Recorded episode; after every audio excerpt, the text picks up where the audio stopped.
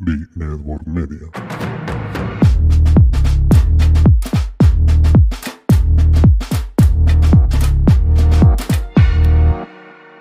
Hola, hola, ¿cómo están? Espero que se encuentren muy bien donde sea que estén. Les mando un gran abrazo y sobre todo las gracias por estar aquí un episodio más.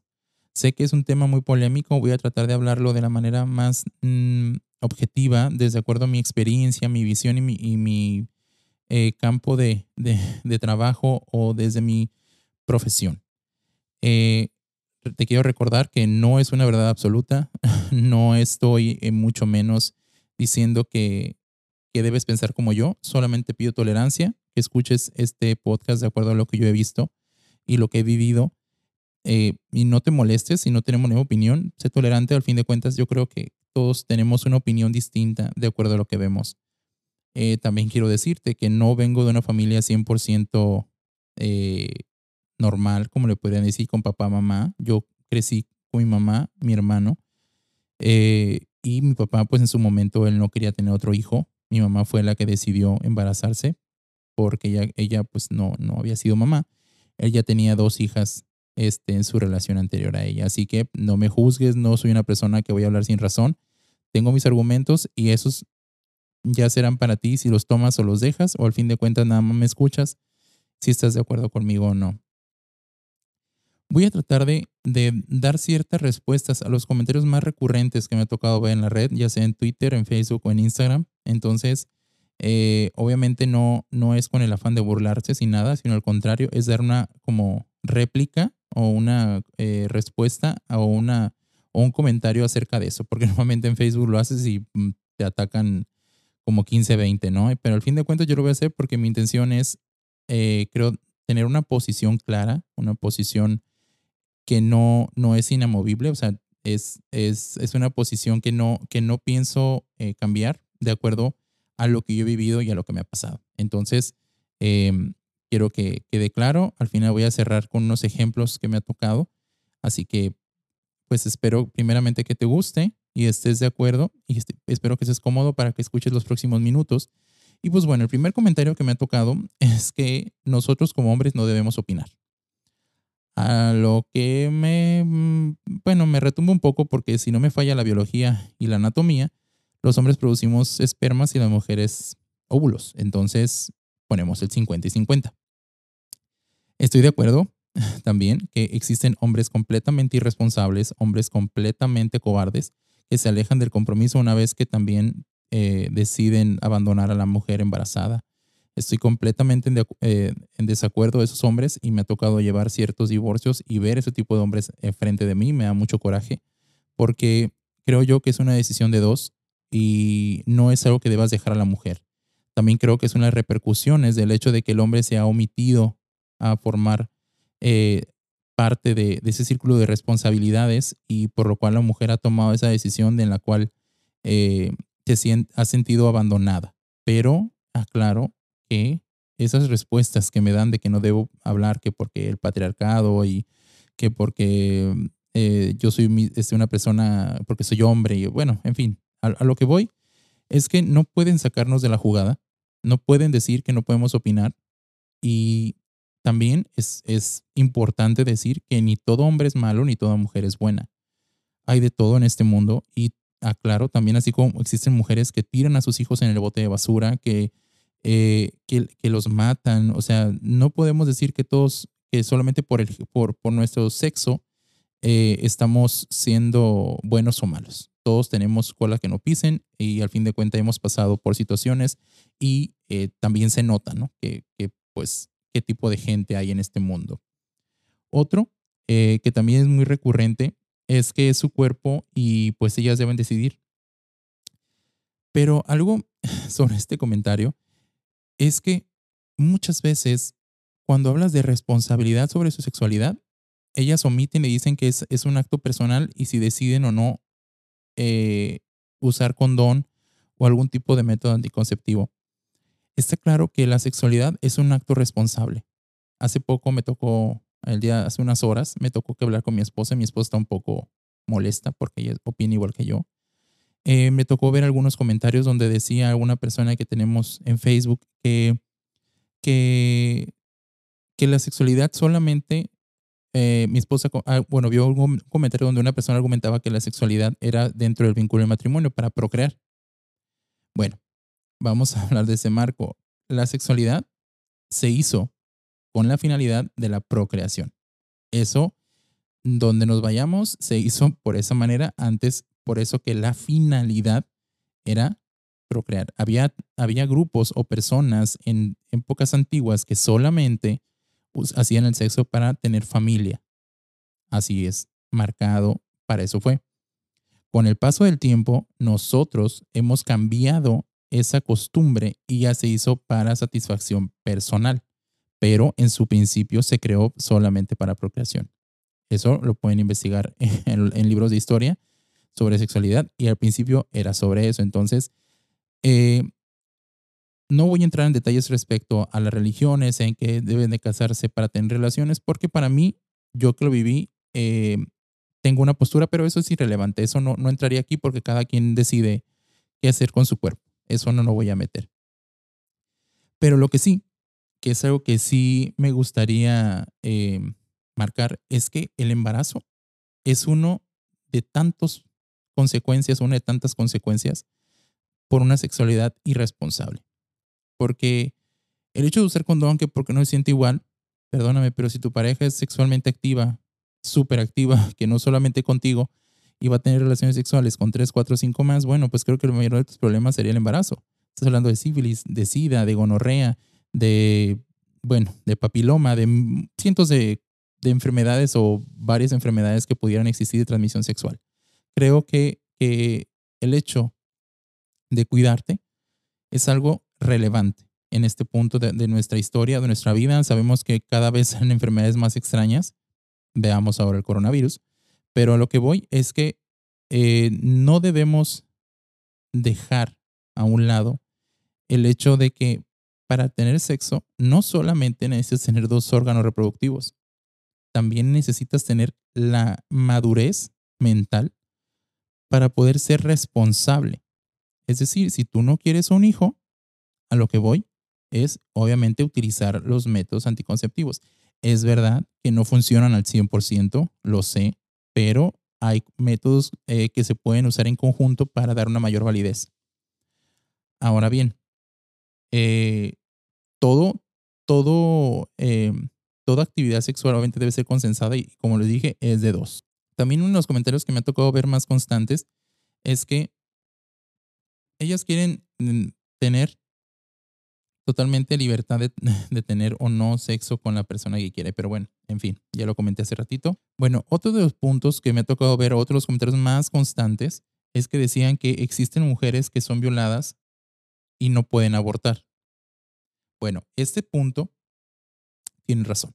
Estoy completamente de acuerdo. Mujeres violadas, desafortunadamente esto no va a parar. ¿Por qué? Porque no tenemos una, una, un respeto por la vida ajena. Es decir, algo que no nos pertenece y muchos hombres tienen esa falta de respeto por, por la vida personal o la intimidad de las personas y estoy completamente de acuerdo.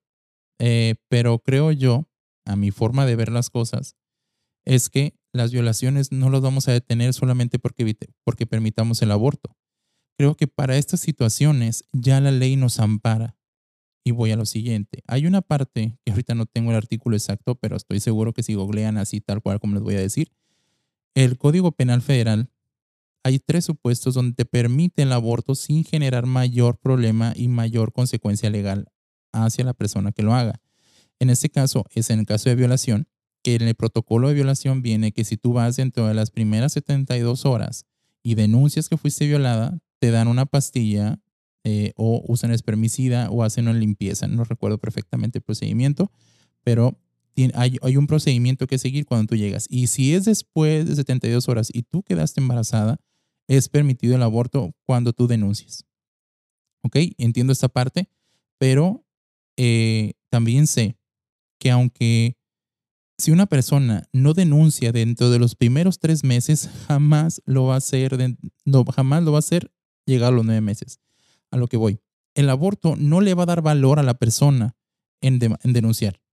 Eso no lo va a hacer. El aborto lo único que va a hacer es, va a estar ahí, pero no lo va a tomar porque si a veces son personas de nuestra familia que, son los que, los que cometen ese acto imperdonable de abusar de una menor o de tu hija o de sobrina o alguna relación consanguínea, el hecho de que tú le permitas abortar es totalmente irrelevante porque la ley ya la ampararía desde un principio. Si ella se tomara, eh, ahora sí que el, papel de ir a denunciar.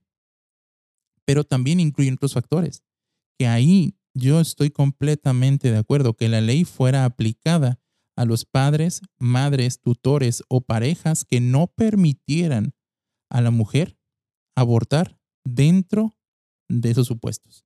Es decir, un ejemplo, si una mujer, em, por ejemplo, que ya tenga su marido y eh, el marido eh, no quisiera que la mujer abortara y está en peligro su vida, la mujer tendría todo el derecho de exigir que se le haga el aborto para que, para que su vida eh, pues sobreviva. Digo, es un ejemplo muy drástico, pero lo que voy es que existe esa oportunidad de poder tomar esa decisión. Entonces, ahí en esa parte creo yo que la ley ya te ampara, no necesitas despenalizar el aborto porque ya embonas en esa parte.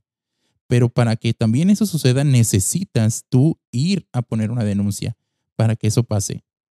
Y creo yo que es complicadísimo el hecho de que, de que si no lo haces dentro de los primeros meses, pues obviamente menos lo van a hacer porque no tienen el valor, porque son oprimidas por su familia, por el qué dirán, o sea, muchos factores que involucran. A lo que voy es que no porque esté ahí lo van a tomar. A lo que yo he visto y, las situaciones que me ha tocado estar cuando me tocó estar haciendo mis prácticas eh, en los ministerios públicos.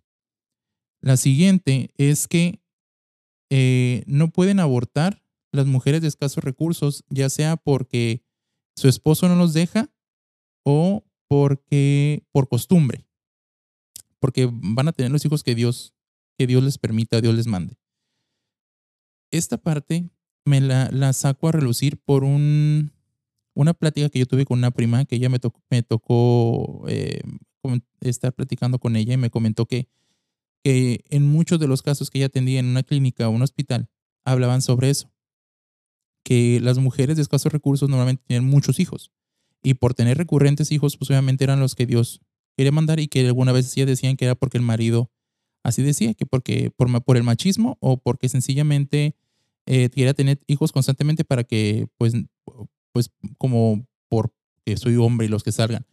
Pero estamos de acuerdo que una mujer que viene de una experiencia de ese tipo de tradiciones, también porque la mamá le dice, hija, pues los que Dios te mande, estamos de acuerdo que no va a cambiar y no va a tomar la opción del aborto porque viene de una costumbre, viene de la psique, viene de la mente, viene una programación de tantos años. Entonces, no porque tú le des la opción a abortar, esa persona lo va a tomar. Está más que claro. No podemos cambiar eso. Algo que sí me gustaría que entendiéramos es que como sociedad nos falta mucho, mucho por cambiar ese tipo de cosas como el machismo. Entonces, eh, por ejemplo, en este caso, yo consideraría que un problema a atacar es que la esposa pudiera, eh, como lo mencioné hace rato, pudiera decir, ¿sabes qué autoridad? Mi esposo no me deja operarme para ya no tener hijos. Él quiere seguir teniendo y yo ya no quiero. Y la autoridad tendría dos, dos sopas. O le permite o vas al bote. O tú te, o sea, mil cosas, no sé, ya hubiera, ya habría maneras de atacar el problema. A lo que voy es que en, en esos casos que siempre sacan a relucir por escasez, por falta de dinero, pero recuerden que aparte de la falta del dinero, es una costumbre, es un hecho ya ya marcado por, por generaciones, porque así se está marcando, así se, así se hace. Entonces, eso se debe de cambiar. Estoy completamente de acuerdo que la gente que no tiene dinero no, no tendría por qué tener tantos hijos. Eh, y siempre e, es bueno que siempre hay un plato de frijoles para dar, pero a lo que me refiero es que tendría que haber conciencia el hecho de tener tantos hijos. Estoy de acuerdo en esa otro de los puntos que me ha tocado ver también es que decían que están saturadas las casas hogares y que por qué la gente que está en contra del aborto no adopta tres o cuatro hijos. Y sí, en eso voy a dar eh, la razón. Es que estoy de acuerdo que las casas hogares están saturadas a su máxima capacidad. Y también tengo que decir que tienen una capacidad muy limitada de dinero. Te lo pongo en este, en este ejemplo. Cuando yo trabajaba en el sistema educativo, me tocaba ir a diferentes casas hogares. Bueno, no es cierto, no casas hogares, se lo voy a platicar más adelante. Me tocaba ver ciertos temas con DIF. DIF era el, órgano de aquí de nuestro país que es el encargado para poder eh, atender situaciones de niños en vulnerabilidad, de, abandono, bueno, todos esos casos. A lo que voy. Es que en uno de esos supuestos les pedíamos que ellos intercedieran o actuaran y se presentaran para atacar un problema o para solventar una situación. ¿Saben cuántos, cuántas unidades había en ese entonces? Ahorita espero que haya más, pero no sé. Había dos unidades para Mexicali y su valle. O sea, estás hablando más de no sé cuántos, un millón o dos millones de personas, dos unidades. Imagínate en qué posición los pones para atender situaciones de niños o familias y no, o sea, no se dan abasto. O sea, hay muy poco presupuesto determinado para ese tipo de cosas y por lo cual pues no pueden atenderlo. Es obvio, es más que obvio que no se puede atender. Además, súmale que los procesos legales para adoptar son tardadísimos. Son muy tardados y muy engorrosos y los hacen más largos que la cuaresma. Están muy largos. Ahora bien, tienen razón al hablar de que hay muchos niños. Me tocó eh, cuando aún no me casaba con mi esposa, íbamos a apoyar a casas hogares y una de ellas me acuerdo perfectamente que fuimos como unas tres ocasiones o cuatro. El corazón se me hacía chiquito porque cuando llegabas encontrabas a niños de un año y medio, dos años, que te decían papá. A mi esposa le decían mamá.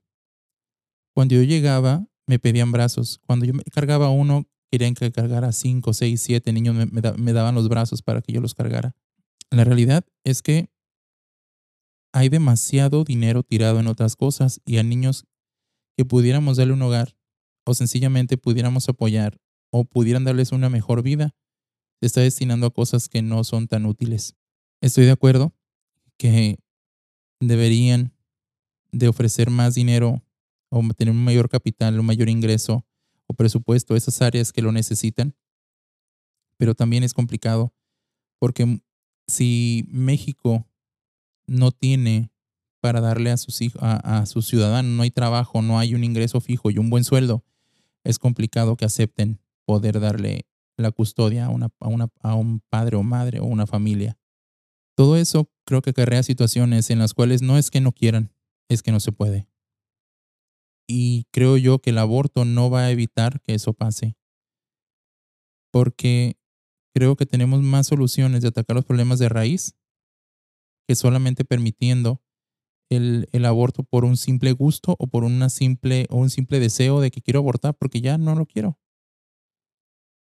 Esa parte de decidir yo creo que debemos ser un poquito más responsables. La vida es, es, un, es un, tesoro preciado, es un tesoro muy grande que deberíamos de valorar. Y habrá gente que diga que la vida no, se, no, no está marcada en un bebé o en, en los latidos del corazón de, un, de una criatura en el, en el vientre de su madre. Pero de la misma manera como un doctor determina la vida o muerte de una persona en cama, es por la falta de latidos. Y así lo veo yo también. Sé que a lo mejor no es verdad, sé que sí, no lo sé. Hay especialistas que están, eh, que piensan así como yo lo veo. Pero al fin de cuentas yo creo que una persona que desea hacer valer su sexualidad, primero debe hacer valer su responsabilidad.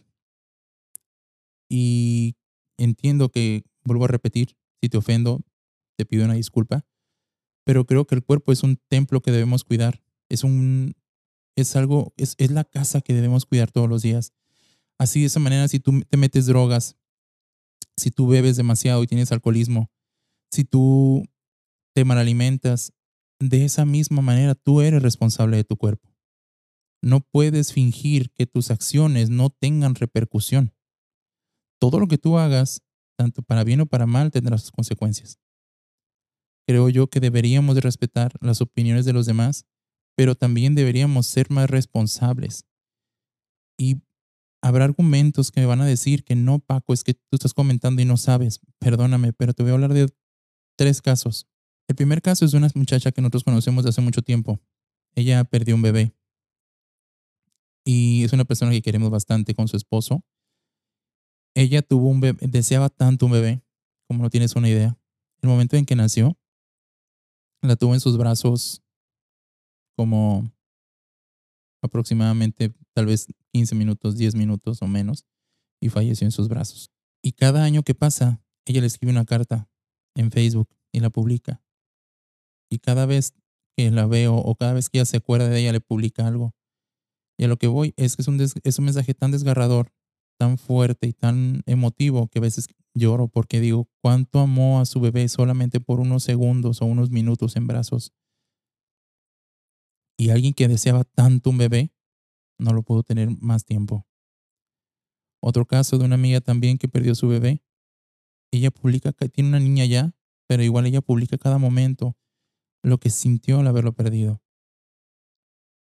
ser de esas madres que no son madres o que son madres de un ángel en el cielo ha de ser algo muy doloroso. Y el tercero son de unas personas, bueno, de una persona que yo conozco y tiene su, su pareja, se embarazó y de acuerdo a la presión que tenían social por su familia y lo que sea, ella decidió abortar.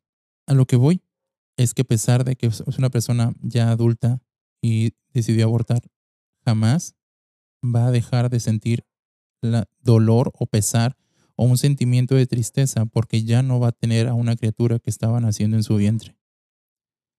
Es importante que le demos el valor a la vida y no le, no le no le demos más valor a un animal que a un ser humano. Y cierro con esto. No hay cosa más triste que ver cómo estamos luchando por la vida de los animales y estamos luchando cada vez menos por la vida del ser humano. Deseamos que haya más, eh, más leyes justas o más leyes duras contra las personas que maltratan a los animales y deseamos que se le permita maltratar a la vida dentro del vientre de una madre y que se le quite la penalidad y no haya mayor eh, repercusión el hecho de tomar la decisión de que saques una vida dentro de tu cuerpo. Se me hace triste pensar que cada vez buscan más definiciones o más em, elementos para descartar la vida dentro de un cuerpo para tener más argumentos de poder quitarse ese, ese corazón latiendo dentro de su cuerpo me duele mucho pensar en algún momento que aquella persona que tomó la decisión fácil y rápida de sacarse de, su vientre a un bebé, le dure toda la vida el pesar y toda la vida un dolor, porque cuando entendemos ese valor de la vida o ese valor de nuestras acciones, ese interés que nos va a cobrar constantemente va a ser algo muy fuerte. Habrá personas que tal vez no sientan nada, porque dirán, ay, bueno, son personas que se les hace fácil la vida, pero tarde que temprano, tarde que temprano la vida te va a cobrar. Y ya sea que te llegue algún sentimiento, lo que sea. De algún momento todos tenemos que madurar. Y cuando llegue esa madurez y entendamos las acciones o las consecuencias de nuestros actos, es cuando realmente nos va a caer el balde de agua fría. Te repito esta no es una verdad absoluta. Es lo que yo he visto es lo que me ha tocado experimentar. Y ojalá, ojalá que haya sembrado poquito en ti el valor a una vida, el valor de cuánto debes apreciar el latido de un corazón en tu vientre y qué tan importante es que respetemos la vida. Sobre todo ser responsables con nuestro cuerpo, cuidarlo y sobre todo tener consecuencias positivas por, ser por prevenir. Si quieres tener relaciones sexuales, utiliza condón, utiliza eh, pastillas. Eh, bueno, y si, se te chispoteó, bueno, pues está la pastilla de, de emergencia al día siguiente para poder, pues, de alguna manera evitar el embarazo. Te doy todas las gracias por haberme escuchado. Te pido disculpas si de alguna manera te ofendí. Fue mi interpretación de acuerdo a lo que yo he vivido. Pero en todo momento respeto tu opinión mi verdad, como te digo, no es absoluta, solamente fue un posicionamiento de acuerdo a mi creencia o mi manera de crecer y de ver las cosas. Te recuerdo que mis redes sociales son Paco Barragán MX en Instagram, Facebook y Twitter. Y también este, pues aquí es uno más 2 MX también en Facebook, Twitter e Instagram. Cualquier cosa, ahí nos vemos. Gracias, hasta la próxima.